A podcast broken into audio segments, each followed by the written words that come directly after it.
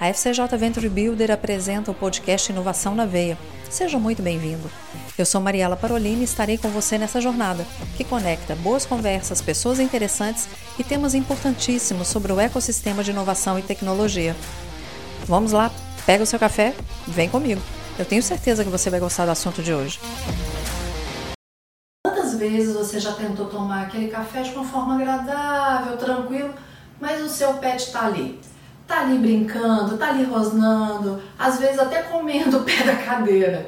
Bom, eu não tenho pet, eu brinquei ainda com a Aline, assim, eu me sinto às vezes um ET por não ter pet. Mas acompanho porque eu tenho vários parentes que têm pet e sei do amor que cada um tem por seu pet.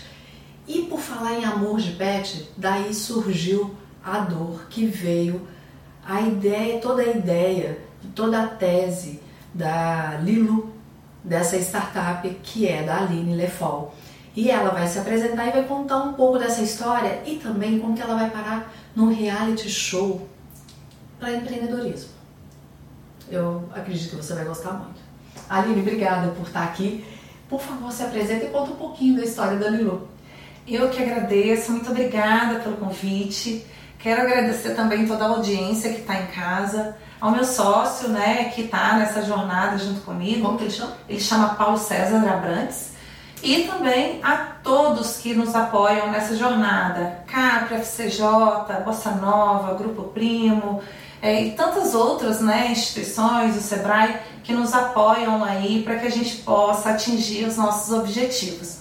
Bom, como você falou, eu sou a Aline Lefol, eu sou formada em Química, doutora em Química, tenho MBA em Gestão Empresarial, venho aí de uma carreira de mais de 12 anos é, no mercado executivo e em um determinado ponto eu resolvi fazer uma transição de carreira para fundar a Lilu, que é uma startup do ramo pet. É, ela nasce, a Lilu nasce da minha dor né, de mercado. Eu, enquanto ali ainda atuando muito na liderança de alguns projetos de companhias é, importantes que eu passei, que foram uma escola para mim, a Petrobras, a Odebrecht, a Cimatec, é, em cada capital que eu morava, a trabalho, era para mim era um desafio muito grande manter a minha pet de banho tomado. É, toda a dinâmica né, de trabalhar, chegar no horário certo, sair, nunca tem horário para uhum. sair. E quando chegava em casa, eu falava, caramba, mais uma semana que eu não consigo levá-la até um pet shop.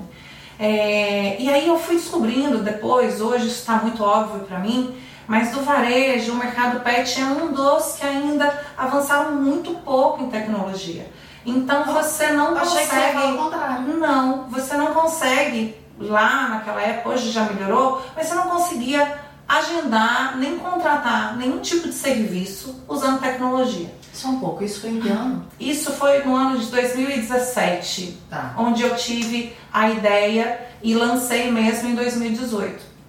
Então, ali, né, de 2017 para trás, eu sentia muito Sim. essa dor de é, precisar de um serviço, buscar ali alguma solução e não encontrar no mercado. Então, eu fazia o que todo mundo geralmente faz, que é manda um WhatsApp, liga, vai no balcão, fala, olha, qual horário eu consigo, como eu consigo me organizar. E isso para uma pessoa que tem uma vida uhum. muito intensa de trabalho é algo que realmente te, te demanda ali parar, olhar e se organizar para fazer isso.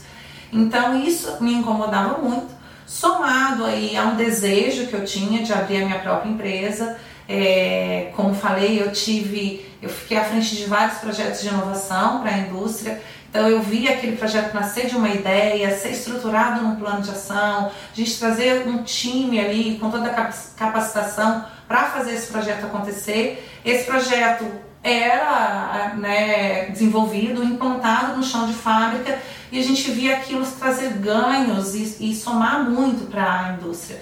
Então eu falava, caramba, em algum momento eu vou fazer o meu. E aí, devido a um acidente que a Pietra passou, né, eu a levei até uma loja física, pedi ali para que cortasse um, um, uma partezinha do pelo dela, da Só uma coisa, quem tá ouvindo vai querer saber, com certeza. Uhum. Qual a raça? A Pietra é uma maltezinha de pequeno porte, né? É, é característica dessa uhum. raça, com pelagem longa. Então é como se eu tivesse pedido para cortar ali as pontas para dar uma força. E na hora que eu peguei ela de volta, ela estava toda raspada. Então é, aquilo me gerou um, uma, uma chateação muito uma grande, dor. uma dor muito grande. E aí ali eu constatei, ficou muito claro, o quanto que o mercado estava despreparado. Não só para atender o que o cliente está pedindo, mas também para ter uma experiência de atendimento que gerasse uma certa praticidade. É, me organizei, tive um evento em que eu fiquei um tempo, um período em casa, e aí, ali, naqueles 15 dias que eu me afastei das minhas atividades, eu estruturei todo o projeto da startup. É, e às vezes as pessoas perguntam, poxa, né, quero tirar minha ideia do papel, mas eu não tenho dev, eu não tenho uma ferramenta, eu não tenho. Gente, foi num PowerPoint que foi feito toda essa estruturação. Então eu pensei em todas as telas, do que, de onde ia sair para que tela e ia para qual, como seria o agendamento, claro que me embasando nas experiências claro. que eu já tinha com utilizar outros aplicativos como a Uber, né? Ali já existia soluções que também me inspiravam muito e contratei uma software house para desenvolver a primeira versão do aplicativo da Gilu. Implantei no condomínio onde eu morava, foi dando certo, as pessoas foram contratando e eu fui percebendo que existia uma recorrência de contratação é, e aí foi aonde eu, comecei a pensar na possibilidade de ter essa como atividade principal. É, na, continuei com a minha carteira, é, com, a minha, com, a, com as minhas responsabilidades executivas, era gerente de duas áreas na época, ali trabalhando mais na área de meio ambiente, segurança do trabalho. E só que estava num período de muito, muito, muito estresse dentro da companhia onde eu estava demissões em massa, é, desafios ali que me fizeram repensar, principalmente quando eu perdi a saúde. Eu passei por dois burnouts. E Isso aí não é, brinquedo, né? não é, não é nada fácil, é, é uma questão que é muito conversada hoje em dia, né? As pessoas estão sobre um alto nível de pressão, as companhias às vezes não percebem que isso está acontecendo e nem mesmo a gente, porque né, se. Você está no meio do furacão? Isso, se você tivesse uma percepção, caramba, estou ficando mal, você dá um passo uhum. atrás e fala, olha, estou precisando de férias, ou é. né, é, diminuir um pouco o ritmo. Mas o que acontece é, liga o piloto automático, quando vai ver, você já está ali sem saúde.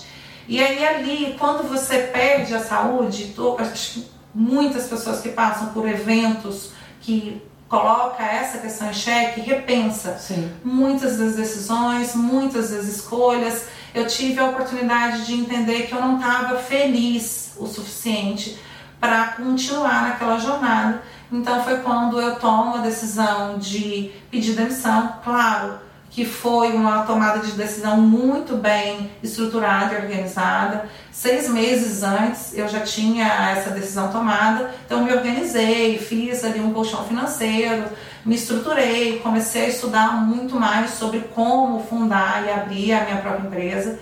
E aí sim, depois disso, peço demissão, me organizei para vir para São Paulo, porque eu entendo que São Paulo é onde tudo acontece. Com certeza e também a sociedade aqui ela está mais aberta a consumir tecnologia ou projetos de inovação por causa do dia a dia mesmo, Sim. que é mais dinâmico, né? As pessoas já usam os aplicativos e como eu estava fundando um aplicativo ali, eu falei, vou para São Paulo e aí aqui eu iniciei essa jornada empreendedora.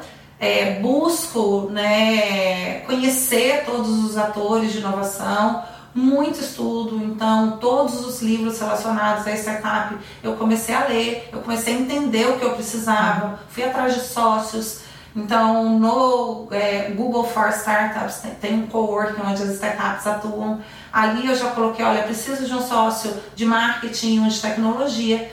Tem um quadro onde quem precisa de alguma coisa coloca Ah, e quem está oferecendo coloca também. Ah, eu ofereço Legal. serviço de é, produção de mídia, enfim. E aí, diariamente eu passava por lá, encontrei algumas pessoas, conversei com essas pessoas, apresentei o projeto. E ali eu conheço dois dos meus sócios, o Filipe, que assumiu o marketing, e o Paulo César, que está até o momento com tecnologia. E a gente segue ali uma jornada já é, aplicada por um programa de aceleração, onde a gente passou no Google for, no Sebrae for Startups. E aí a gente ganha o projeto de aceleração daquele ano, o programa. Saímos é, vencedores da, daquela Uhum. etapa que deixou a gente super motivado, empolgado, né? E aí a gente iniciou o ano de 2020 nesse sentimento de que, olha, estamos fazendo bem o dever de casa, está acontecendo, a gente entrou em São Paulo, tinha cliente já pagante e tudo mais. É, fomos convidados para o Rocket, que é, um, que é um reality de empreendedorismo da RPC Globo, do Paraná, em Curitiba. Também ficamos super animados com, com isso. E, só que veio a pandemia e a gente Ah. falou assim, meu Deus, o que, que vai ser da gente, que né? Porque a gente estava tão ali entusiasmado com tudo que estava acontecendo, é, mas a pandemia para a Lilu foi muito boa, porque Ah. o mercado todo fechou, todas as lojas físicas teve o lockdown, todo mundo lembra disso. E aí foi todas as atividades foram fechadas Sim. e a gente, enquanto delivery, porque a gente é um delivery, a gente manteve a atividade de entrega de serviços. Exato. Então as pessoas, primeira, segunda, terceira semana, não, deixa que eu mesmo faço os cuidados do pet aqui. Mas passava disso, pessoal, pelo amor de Deus, manda alguém, eu não aguento mais, eu não tenho coluna, eu não tenho saúde, eu não tenho tempo, eu tenho nada. Então o pessoal começou a contratar e também a divulgar, olha, existe essa opção, já que não está conseguindo ir para a loja física, Aham. chama o pessoal que é delivery, né? Vai em casa. Então a gente cresceu 600% aquele ano. Que coisa boa. Foi excelente, foi muito bom. E o que abriu portas para que a gente fosse convidado para outros realities, como o Anjo Investidor, que é com o João Kepler, o maior investidor da América Latina. É, foi um super desafio gravar e participar daquele momento. A gente conseguiu sair de lá investido de, em 200 mil reais. É, e em seguida veio o convite para o Prima Startups, que é um, também um reality do Thiago Migo, Sim. É, onde a gente participou e saímos de lá investidos em 600 mil reais. Então, Nossa, quase um milhão. é, 2000, o ano de 2020 a gente saiu super assim abastecido, assim, tanto de energia e de ver a empresa crescer e tudo mais. Então entramos em 2021, vamos então fazer um bom uso desse recurso. Então a gente se estruturou, plano estratégico, como é que a gente vai utilizar todo o recurso e mídia também, né, que Claro. a gente ganhou. E, e ali fomos dando continuidade ao processo de crescimento da startup. E por volta, já no início ali, no segundo semestre, ou primeiro semestre de 2021, recebemos o convite de participar do Shark Tank Brasil. Nossa, que bacana. Então a gente falou, gente, é, precisa ser uma decisão pensada, né? É, tem muita gente hoje que fala assim, caramba, eu quero participar, eu quero ir, eu quero mostrar o que eu faço e tal. Só que naquele momento a gente falou, olha, a gente precisa pensar se faz sentido, porque é, tá muito, né? A gente está participando já de dois, a gente já tem o recurso, isso toma tempo, toma energia. É, é um pouco, o seu emocional também fica um pouco, né, As tocado. pessoas não acham que é só chegar lá e fazer o pitch. É, acha que é só vitrine, não é. Você tem que. A gente tinha ali uma responsabilidade de fazer uma boa apresentação e não só se fazer uma boa apresentação, mas manter a imagem que a gente já estava Claro. construindo até então. Vocês já estavam num patamar que vocês tinham que ir dali pra cima. Se Exato. acontecesse alguma coisa que. Isso. É, e tem isso, né? Você Tá. vai fazer é, até é, pelo perfil do reality, que é um reality muito de, de questionar, de entender se de fato você faz e tal. É, não- dificilmente algum empreendedor chega lá e fala, olha, minha ideia é isso, não amei, é, é, a gente vai colocar X mil reais. Não. As pessoas te questionam, querem entender muito bem, são grandes empresários referência nacionalmente, né? Que estão ali nas cadeiras dos tubarões. Você entra no tanque do tubarão, Literalmente. literalmente, e a sensação de caramba, eu posso ser engolido aqui, né? Eu tenho um amigo que participou e saiu de lá com uma imagem super ruim, né? Você levou três anos para descobrir que a sua empresa não dava certo. E imagina, né? Você Nossa, viver isso. emocional. Aline, eu vou te pedir um favor então. A gente vai fazer uma pausa, porque no próximo bloco eu quero que a gente converse sobre pivotagem, porque eu sei que você pivotou a sua startup, eu acho interessante a gente falar sobre isso, mas eu gostaria também que você entrasse na questão do empreendedorismo feminino. Como que você observa ah, se há diferença ou não, como que você tem visto o mercado nesse sentido. A gente já volta, só um instante.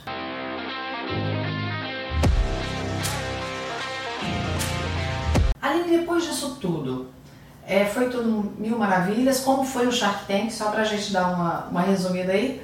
Como foi no Shark Tank e o que acontece com a Lilu depois de você passar por lá? É, no Shark Tank a gente resolveu ir, a gente bancou, veio o convite, então a gente foi, foi toda uma preparação para que a gente pudesse fazer uma boa apresentação. A negociação foi dura, então o título né, do nosso episódio é Negociação Dura no Tanque, então assistam o episódio, está disponível no YouTube. Você foi sozinha? Fui com meu sócio, é, a gente fez a apresentação, enfim, saímos de lá com a promessa de investimento de um milhão de reais da Camila Farani e do José que Então foi bem, foi bem bacana, teve uma reviravolta, foi, foi, bem, foi bem interessante.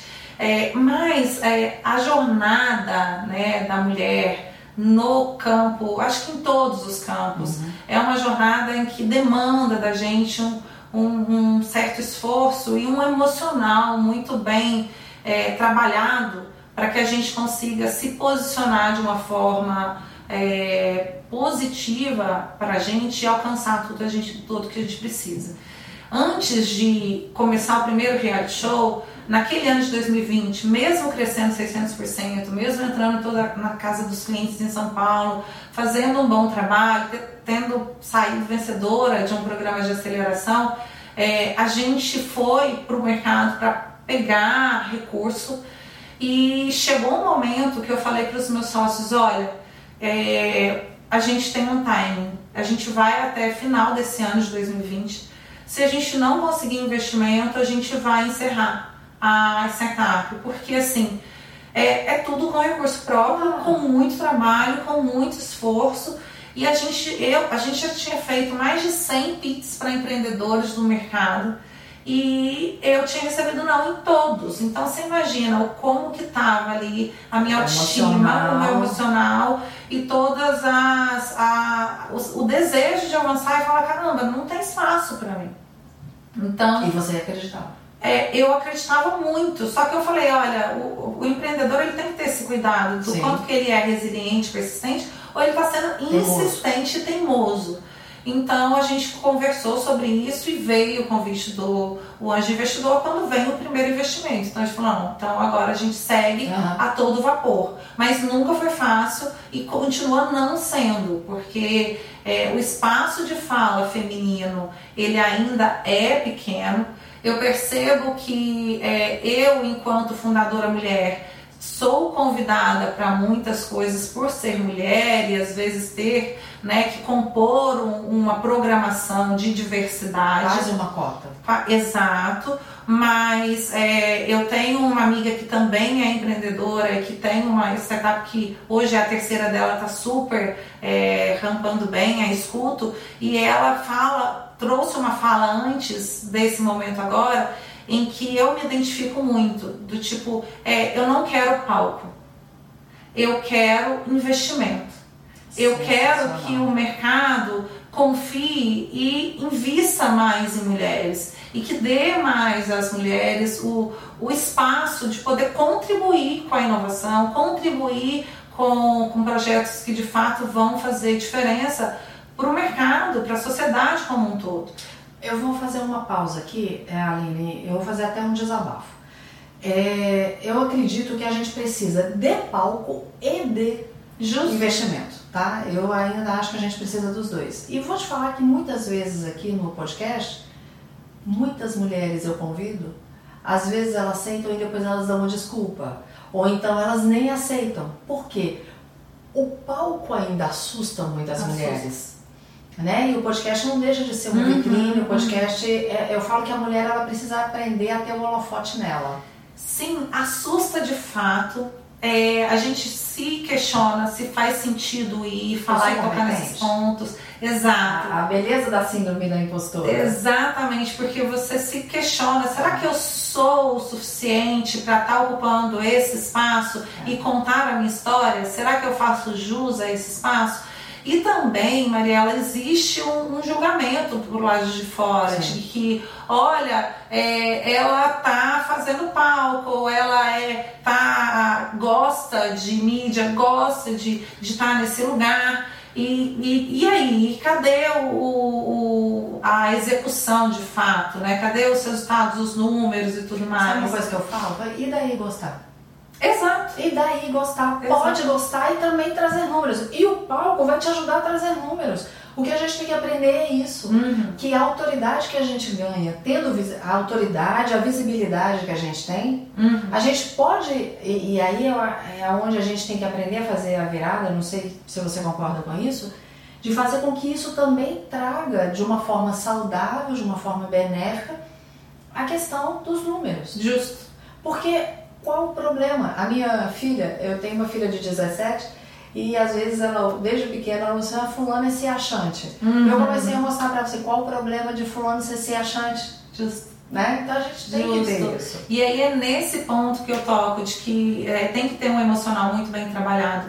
Para que você se dê a permissão de ocupar esse espaço de fala, falar sobre o que de fato acontece, o que você sente, é, o seu sentimento dentro do mercado, dentro desse espaço, porque é, por muitas vezes, enquanto mulher, eu sentei numa mesa com vários outros executivos e homens em que o espaço mesmo de, de, de, De de fala. fala e contribuição nas decisões, ele é restrito, ele é Uhum. restringido. Sim. Então você fala, você coloca o seu ponto e de repente é, é atropelado, é, é, é conduzido de outra forma. Então é uma construção que é precisa ser feita, mas também precisa ser trabalhada a consciência do coletivo, de Claro. que é, precisa se confiar um pouco mais, até porque a gente tem o que contribuir. É, se você olha nas estatísticas, as mulheres estudam muito mais para ocupar cargos de mesmo nível que outros homens e, e a gente alcança resultados, se você vê a estatística, resultados melhores né, é, quando é dado essa oportunidade. Então, eu acredito que é, cada vez mais a gente precisa fomentar e nós que somos mulheres ser essa sementinha de abrir caminho para as outras e trabalhar o consciente do coletivo é, e também é, se permitir, né? Se permitir falar, é, ter esse Só- espaço. É, só pra gente fechar esse parênteses, pra gente vir pra pivotagem, Uhum. Ah, uma das coisas que eu percebo, e aí já vem do outro trabalho meu que eu comentei com você em off, que é o do bariátrica, Uhum. né? Que depois da minha bariátrica eu desenvolvi o bariátrica.club, agora o Bari Club, que vai ser spin-off. Mas a, a mulher muitas vezes é. A, a competência, às vezes, ela acaba ficando atrelada a como ela é ou está. Sim. Então é se o- como que o corpo tá, como que o cabelo tá, como que o rosto tá, como que o botox tá, a gente tem que parar com isso. Justo. Não é isso que vai trazer pra gente uma a- uma competência ou não. Uhum. A gente é muito além disso, né? Então fechando Legal. esse parênteses, agora vamos falar da sua pivotagem. Só que eu vou fazer o seguinte, eu vou, Aline, já que a gente encerrou isso aqui, a gente vai fazer uma pausa para no próximo bloco falar da pivotagem. Só um instante. Combinado.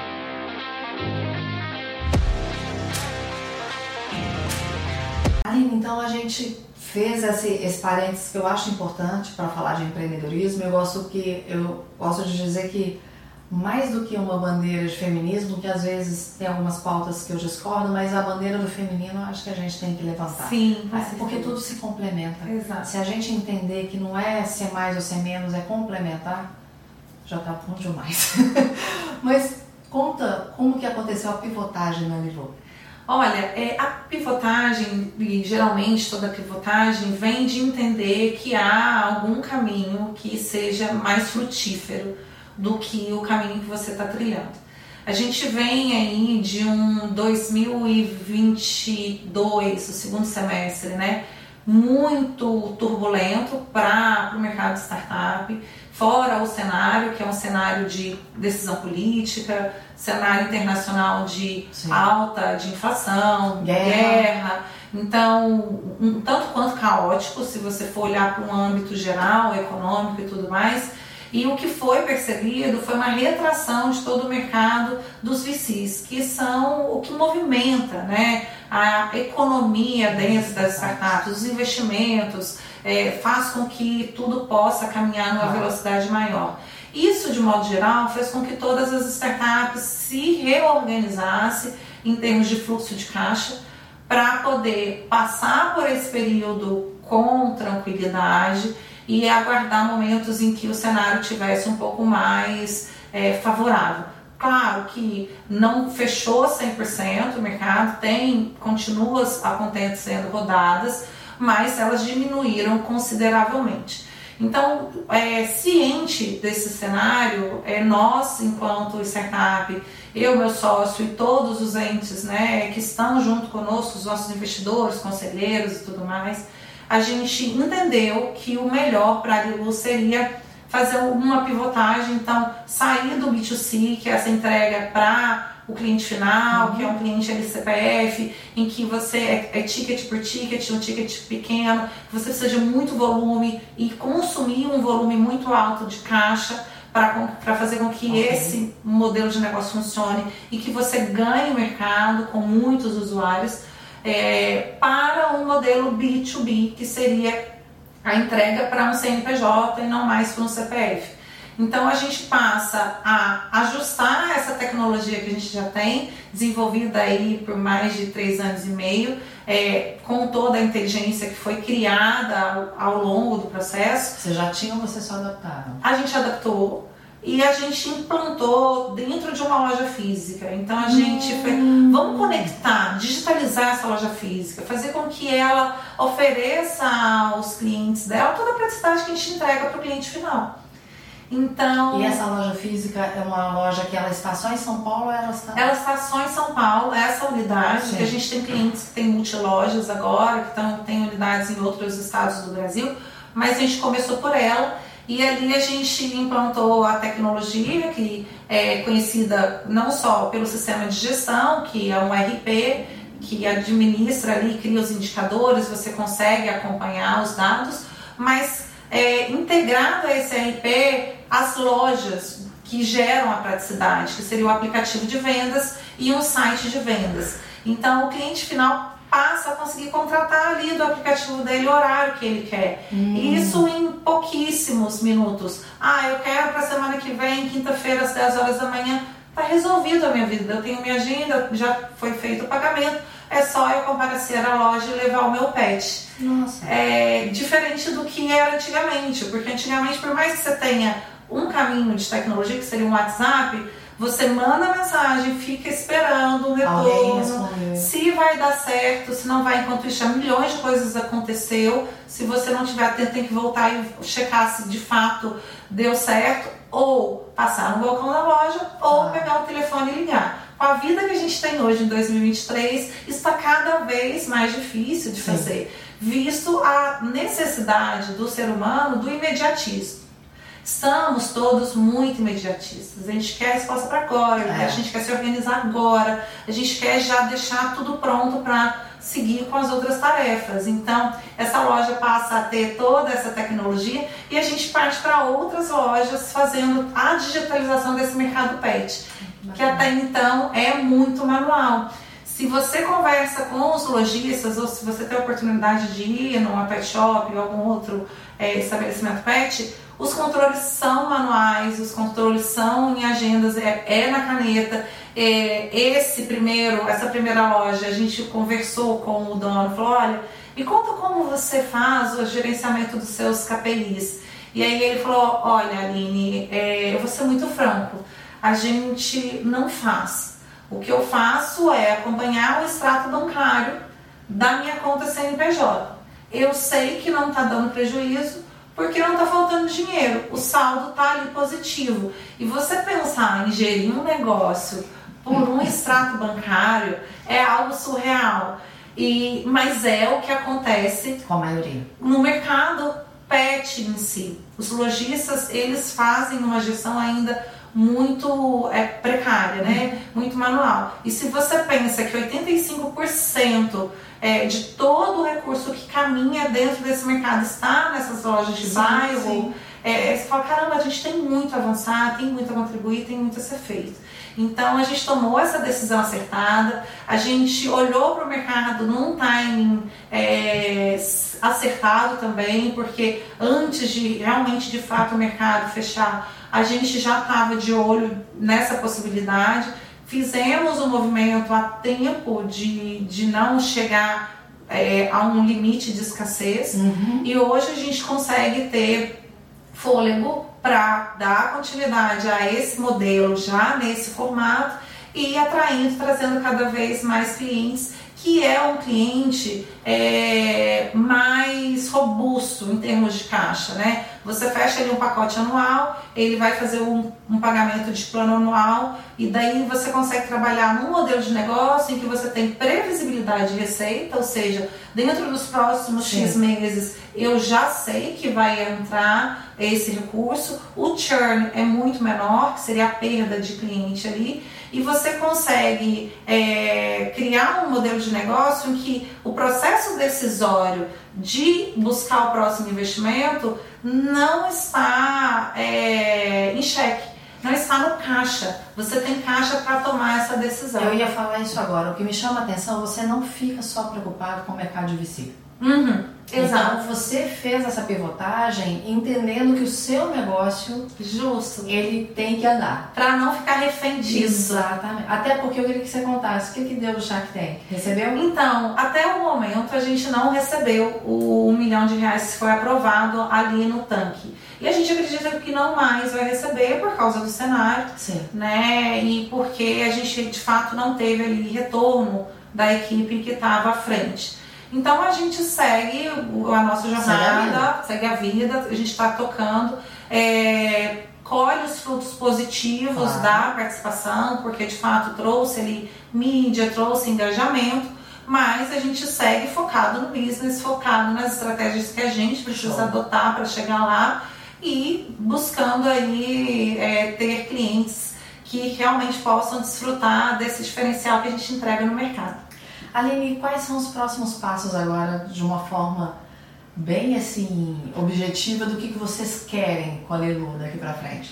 Olha, os próximos pra- passos é trazer cada vez mais clientes, né? É, e alcançar ali esse nível de receita que nos deixa é, não, não reféns de próximas rodadas de investimento. Então a gente tem trabalhado duro nisso. A gente está implantando, além dessa tecnologia que já está pronta, um portal configurável. Então, em muito pouco tempo, o, todos os lojistas eles vão poder criar a própria loja deles. Então, da mesma forma que você entra no Instagram, no Facebook e monta o seu perfil, essa é minha foto, essa é minha foto de fundo, Ok. é, eles vão conseguir fazer sozinhos a, a estruturação da loja deles e cada vez mais trazendo um caráter também exponencial ao negócio, né? Porque como startup que somos, o modelo também precisa ser exponencial. É exatamente, pensar nessa escalabilidade e tudo mais. Aline, quem quiser encontrar vocês, te encontrar, encontrar seus sócios, encontrar a Lilu, como que faz? É só nos é, buscar no LinkedIn, então Aline Lefol é, e Paulo César Abrantes. É, já nas redes sociais a gente está, eu estou como Aline Underline Lefol, o Paulo está como PC Abrantes e a Lilu Loja Virtual. É, vocês conseguem encontrar por lá e acompanhar também um pouquinho do nosso trabalho. Foi um prazer te conhecer. Desejo todo sucesso para você, para a Lilu e para todos os seus pets. Eu tenho certeza que muitos que estão ouvindo aqui o podcast, vendo o podcast, porque esse podcast ele vai subir também em vídeo, que vocês possam contribuir, que quem sabe outras pessoas vão poder entrar em contato com vocês também e, e daí surgirem outras parcerias que são bacanas, viu? Eu Muito que obrigada. agradeço, muito obrigada. Eu que agradeço. Para você que está em mais um podcast aqui do Inovação na Veia, acompanhando, meu muito obrigada. Lembrando sempre, arroba podcast.inovação na veia, arroba café com Mariela Parolini. No próximo episódio a gente se encontra de novo para um café. Um beijo e Deus te abençoe. Tchau, tchau. E aí, gostou? Então segue, porque cada conversa traz mais novidades e entrevistados com expertises inspiradoras. Aproveita e compartilha também, porque eu tô te esperando para mais um café no próximo episódio. Até lá!